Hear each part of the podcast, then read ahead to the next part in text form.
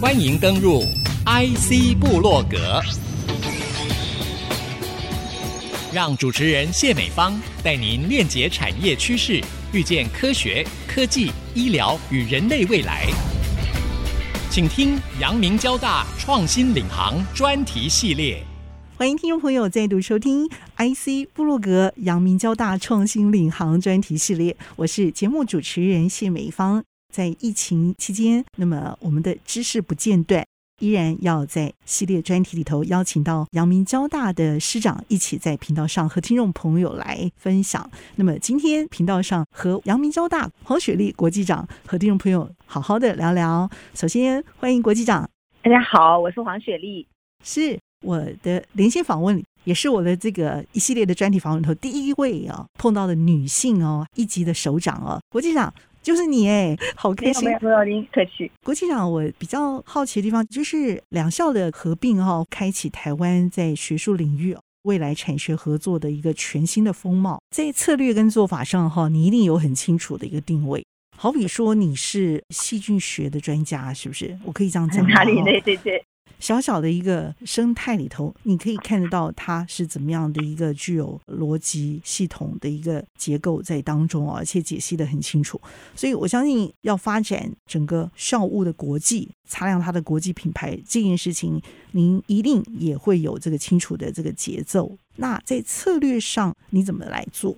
谢谢你提到我是细菌学方面的研究，我就以我的研究角度来发想。其实我还没有担任国际长之前，我是阳明微生物及免疫学研究所的所长。好，那我们担任所长就要把这个所长的工作做好。所以四年多前，教育部刚好有个文来，我记得那时候我们的校长是梁校长，我还记得很清楚。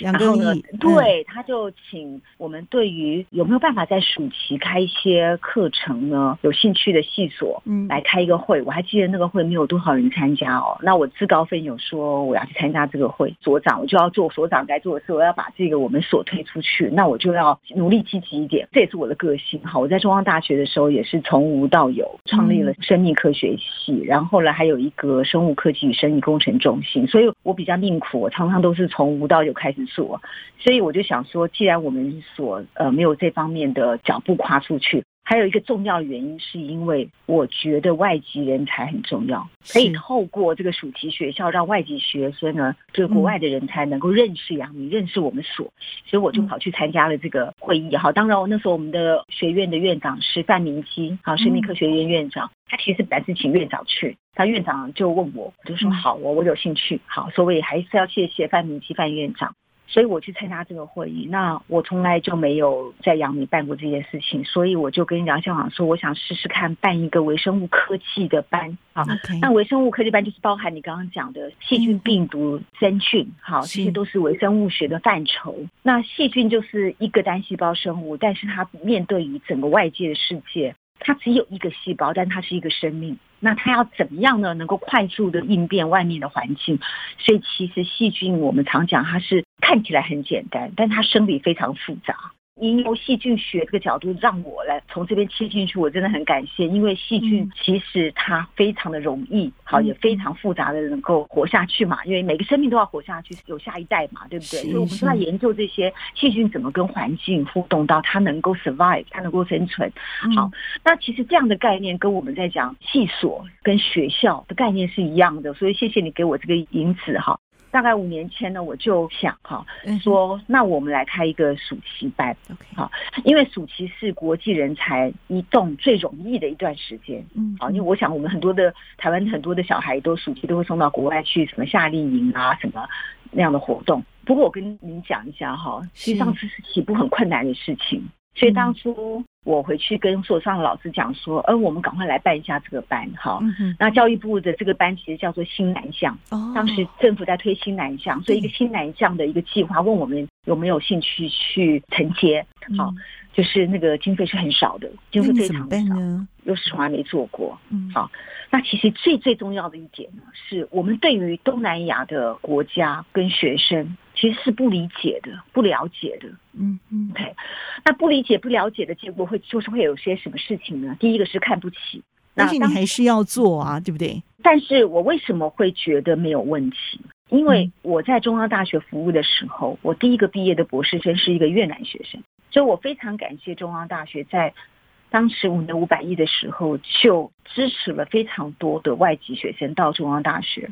嗯，那那个时候呢，我就去收受了一个从越南来的河内来的一个学生。那我从这个学生身上呢，我看到了三四十年前台湾学生的特质，也就看到我自己。可以理解，就是勤奋上学，对不对？对，而且因为越南还是受了儒家思想的影响，所以他们非常的尊师重道哈。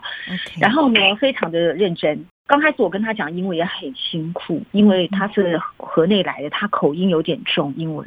实验室学生都不想跟他讲英文，因为太累了。我懂。整个中央大学当时就是有个你一定要修六个学分的华语。所以他一定得修，我想他这是一个 policy 哈，一个政策哈，我觉得蛮好的政策。所以他就学了几本基本的华语。后来他有一天跑来跟我讲说，他跟我讲他用英文讲，可是他说因为同学不太爱跟他讲话讲英文，但是呢，在那个之前我们学生做的硕士论文呢，都是用中文写的，只有一个英文的摘要。然后还好那时候我们所有的图 data 全都是全英文，可是你中间的叙述是中文，然后他只剩下英文的摘要，那怎么办呢？他说他细节要来问我，我就跟他讲的很辛苦，因为刚刚他来说我已经在中国大学有十几年了，说那个论文很多，嗯，然后后来他三年以后跟我说，他可以用华语跟同学讲话，哦，好厉害啊，可以谈学术的东西嘛，对不对？对，他可以拿知道大家在做什么，他就没有问题了。我觉得这就是一种学习的动机，所以一种环境的压力是，所以老师必须要把你拉回来，你知道为什么吗？因为你的小故事真的好多，好精彩。好，我先把我这个刚刚讲的那个暑期班的课程讲完。好，那这个暑期班哈，他就连续做了四年，然后到去年的时候呢，就 evolve，我们讲演化成一个国际线上课程，因为疫情的关系，所以我先做了这个微生物科技的暑期班。那这个暑期班呢，那我就请国际处，当时我不是国际长，我就请国际处帮我把这个课程发给我们的姐妹校。后来到第二年的时候呢，我刚刚讲的我的学生 Dr. 端哈，他已经回到越南去了嘛。他回到越南去之后，他现在是越南一个孙德森大学应用科学院的副院长。所以，但是副院长实际上是去年的事情哈。所以他刚回去当老师嘛哈。那他跟我讲了一件事情，对我很有启发。他跟我说：“老师，我们的学校是一个很创新的学校，胡志明市。”他说：“我们有十分之一的学生，哈，有个特别的 program。他们毕业之前呢，一定要到国外至少一个月，但是最好是一到两个月的国外学习的洗礼。大家可以想一下，我们台湾能有哪一个学校改定这种政策？如果你没有出过国一到两个月，你不能毕业。这是在越南哦。是，我就说。”你的学生如果来参加我的暑期班的话，这个暑期班我可以让他做到最好的训练，而且把杨明给推出去。所以我马上就去了孙德森大学签姐妹校。那时候我还不是国际长，我就跟着我们的国际长一起过去。我就建议说，我们应该跟他们签姐妹校。签姐妹校是其一，真正落实是学生到我们这边，那包括有大概中国大陆、南韩，甚至有英国有一个越南学生，他们听到的 program，他们就因为这是要累积的嘛，他们就来参加这个暑期班。对。后来在二零一九年的时候是最盛大的时候，就是孙德森大学就带了五十五位的学生，整个班带到阳明来，再加上姐妹校的学生，总共快七十位。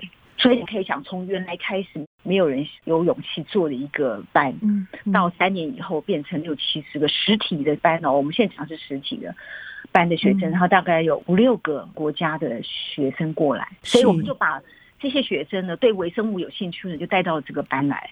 好，但是最重要的是还要再把这五六十个学生分配到不同的实验室去，让他们见习，所以有课也有见习。所以我觉得这就是一个很重要的一个策略，就是让他们认识阳明、认识台北、认识台湾。他们喜欢这个环境，那百分之十的学生就回笼成为我们的学位生。嗯，所以这是一步一步要几年去经营的。所以二零一九年的学生现在已经在阳明成为我们的正式学生。边缘的效应会逐渐的扩散出去吗？你会怎么来看？还是你会继续再做下去？呃，越南是我们在新南向的重点国家，还有一个因缘巧合啦，哈。嗯。因为后来北荣跟阳明就所谓的荣阳团队在卫福部的新南向规划上面。北荣被 assign 的国家也是越南，其实这是也很凑巧啦。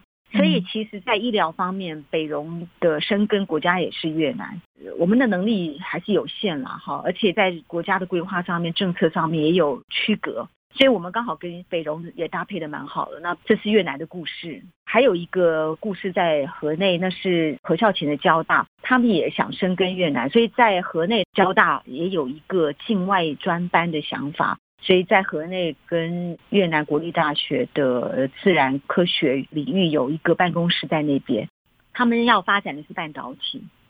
半导体来讲，他们有两个策略的国家，一个是越南，我刚刚讲的，但是因为疫情的关系，所以河内那个半导体的班没有像印度那个班这么早启动。你们在印度也有哦？有有，我们跟印度的是 IIT，印度 IIT 就是所谓的印度理工学院，是他们最 top 的学校，它有蛮多个校区。那我们跟印度理工学院呢，其实是有一个国际半导体学院的双联博士学位。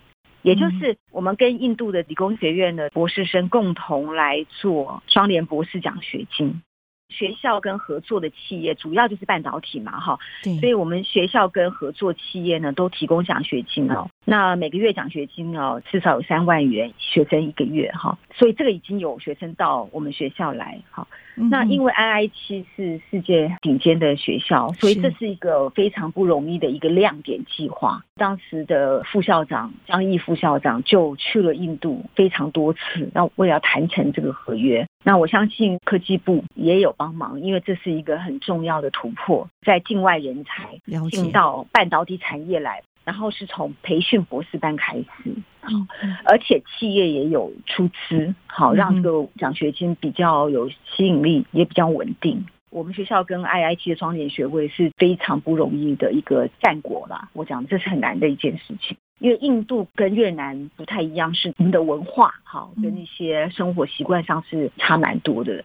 疫情又很严重的时候，对不对？做法上会稍微缓和，但是在线上的部分是没有断掉的吗？对线上的部分呢，去年我在国际处有开了两个班，哈，是线上班。结果去年是别的国家人动不了，当时台湾虽然还不错，所以去年我开两个，一个是在十一月底，一个是在今年年初。这两个班呢是由国际处主导帮忙，好帮他做推广的哈。那第一个班还是微生物科技嘛，因为毕竟是我们已经做了好几年了，哈。另外一个是药学班。你知道吗？我们把这个线上课程啊，嗯哼，送到网络上，嗯，大概十天的时间，嗯，有超过三百多个学生来自十三个国家报名，十三个国家耶！我们必须把它关掉，因为我当时我是想说，我们来试一下水温嘛，好，规划的时候大概差不多是九月、十月的时候，真正开班的时候是十一月底。国立新加坡大学哦，一下就来了一百多人，所以差不多三分之一是国立新加坡大学的，三分之二就是世界各个地方国家的学生来报名。那这就是我刚刚讲的那个微生物科技班的第四年，我们变线上了。Okay. 还有延续下去那个微生物的，下去，因为对，因为暑假不能办开了嘛，暑假学生没办法进来了，所以我就一直在苦思怎么办呢？好，所以我就说我还是要开，我要让每一年都有学生知道这个课是永续的，因为我也有经营这个班的那个 Facebook。好，结果呢就非常多的学生来，这还不包括我刚刚讲原来孙德生大学那个班有八十几个人，这没有含那个八十，光我们这样在线上报名就三百多人。当时我还想说，哦，有人线上课程收费吗？我还想说，先不要吧。第一年我们试试水温，后来我们发觉有点稍稍后悔。后来我们看到国立新加坡大学哦的那个线上课程收了不少的报名费以后，我今年就在想说，也许我们应该还是要做，因为因为我们想就是推广嘛，哈，然后把老师跟品牌啊，把这个学校送出去哈，我觉得非常的成功。好，我们还做了这些学生跨校跨国跟我们学校的学生的分组。你分组讨论一定要跨校跨国的学生，然后再来做他们的最后最后是最精彩的部分是他们的口头报告。这个线上衍生的这个世界是平的这件事情哦，让它变得更加的细致而深入了。这个其实就是擦亮阳明交大在医学招牌很重要的一个证据啊，一个说明。有劳您这个国际小组了，很重要的一个特色或是基础是产业。OK，如果只是一个基础的课程，现在线上课程太多了，欧美也很多，所以我们其实又把我们的产业置入在我们的课程里面。境外人才要为我们的产业贡献这个部分。所以我刚刚还没讲到一个，就是 MIT 的学生来我们台湾，这也是我们交大校区成国际长的一个很重要的贡献。哈，那也是因为我们有半导体的产业，是好，所以美国 MIT 的学生会来台湾，然后到我们合作的企业进行暑期实习。所以我们在微生物的课程也有微生物的科技跟药物的结合，所以其实产业是很重要的，就是食物链它基础科学跟产业的结合，我觉得这是在我们未来，不管是对我们学校还是对台湾产业来讲，是有很大的帮忙。好，所以我们的课程里面是有置入行销我们的特色跟我们产业上的那个能量。好一个置入行销，所以国际长这件事情就是非做不可了。访问到的是我们的阳明交大黄雪丽国际长在线上的精彩分享。我们先休息片刻，稍后再回到节目当中。欢迎听众朋友再度回到 IC 部落格阳明交大创新领航专题。那么线上和听众朋友精彩分享的是我们的阳明交大黄雪丽国际长。要发展国际，我们想到说语言这件事情是很重要的。把阳明交大原来有的这个 Bio ICT 这方面的专业核心技术，还有什么东西你想置入在当中的？你想做的有几个点哈，是可以复制的经验，是因为有人已经很辛苦的把这个路跟模板已经做好了。所以我们的药学班可以在第一个班结束以后，我把经验马上复制给药学系，药学系马上就又开了一个大概七八个学校来参加，五六十个人来参加的药学班，中间前后不到一个月，因为我把整个模板 copy 给他，全世界的学校。对，所以我觉得我先做一个我自己熟悉的领域，因为我当时是所长嘛，哈，做的是一个可以再被 copy 的一个模式。这样子，后面的老师、后面的系所、后面的这个领域，他们就比较不会那么担心。嗯，所以我们希望说，能够把这个经验，国际处希望把这个经验，包括在交大端那边也跟台达电，不只是 MIT 的学生，然后交大端的国际产业部分也跟台大电子有所谓的海外分公司的实习，要把学生送到国外去。所以把人才带进来，还有另外一个经验，我觉得蛮重要，是国际处怎么样对我们本国学生产生影响。另外很大的面向是我们自己的学生怎么样能够提升国际视野。那在疫情的时代呢，你根本学生也走不出去。本来我们有非常多的双联学位，非常多的交换的机会，嗯，可以到世界各大洲去，是这些都不能去了。那这些本来想要去国外交换实习。不管是半年还是一年，其实你走不出去了。嗯、好，那怎么办呢？所以我就在学校里面成立了两个团队，好，是我们自己的学生。第一个团队我们叫他是学生大使，这些学生他是愿意自工，以前是带这些学生认识校园，甚至还陪他们做体检，因为每一个学生当时都要体检、注册、选课。那这个学生大使团呢，他就变成是一个像种子一样在校园里面。这个一起学习跟生活的方式，我们听起来很自然，是，可是事实上它是不容易的事情。嗯嗯，比如说你宿舍要不要混合的安排，嗯、对不对？嗯，好，没错。比如说你可以跟国外的来的朋友一起去一日游，好，带他去逛夜市，嗯、但不表示你可以跟他住在同一个宿舍里。对，所以呢，我们学校的合校之后，我们有个很重要的使命，叫做博雅教育。那听校长谈过。对，那我们其中有一块呢是要做社群教育。嗯哼哼哼。那刚开始我对社群教育也不是很理解，后来我们的校长就责成了我们的陈海东策略长，就做了一个社群教育的小组。嗯，那后来我仔细的看里面以后，才真正觉得学生跨文化的 communication 叫 cross cultural communication，或者叫做 cultural sensitivity，对于文化的敏感度，其实它是一个核心能力，它是一个素养。我们已经带进来的学生呢，让他真正了解文化差异，甚至能够感谢、感激文化差异，甚至可以把跨文化的这个互动变成他的核心的素养。好，是。那因为学生走不出去，那我们就把外面的学生带进来。嗯，对，因为疫情的关系，我们的国际招生实际上是变得更好。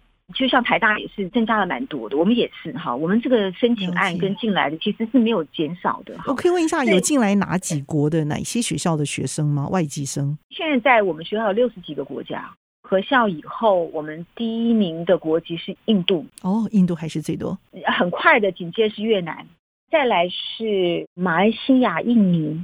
所以新南向国家学生比较多。是。那欧美各方面呢？欧美有一些对于想要了解跨文化的领域，这个学生有。第二个是传统医学，比如说要到台湾来学习传统医学的，那这个阳明这边有一些是美国的跨文化的，有英国的学生，所以他的领域上是有他的特色，比较偏文学、社会学方面的也有，那会就不同的来源的国家，硕士、博士都有，大部分都是硕博士、硕博生，太好了。像我们当时去国外留学嘛，嗯哼哼。他们毕业之后啊，很重要的一个连接就是产业未来的一个发展的趋势。那他们是不是在线上或者在这样的一个博雅教育里头，也有纳入这种产学方面的一些合作交流？这个部分你们有设计吗？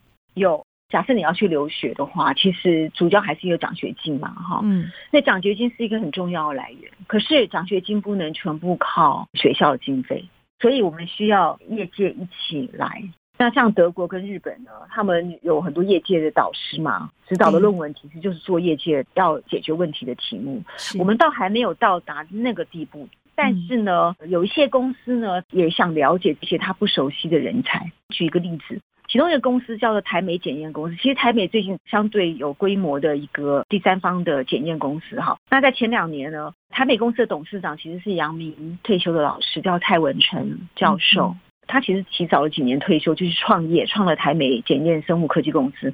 那他因为我请他来上我们的暑期学校的课，他慢慢就有机会了解到越南学生。所以其实产业界要了解外籍人才，也是需要一点点平台。所以我也把退休的老师或创业的老师呢拉到我们的课程的平台里面，他就跟这个学生有一点接触，他发觉说这个学生还很有礼貌。他就跟我讲说，如果我要去越南或是别的国家招生的时候，他想要跟着我一起去看一看国外的学生。嗯、所以你等于是透过你本来该做的事情，是但是你慢慢的让产业界人了解说，呃，我有一个管路跟这个平台。好，嗯、如果你花一定点时间，你可以很快就了解这方面的人才。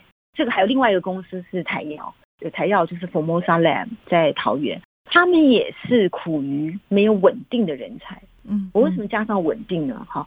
就是不管是原料药、生物科技，不管是研发还是产程，其实都是蛮高科技的训练，所以你也不希望人来了就走，来了就走。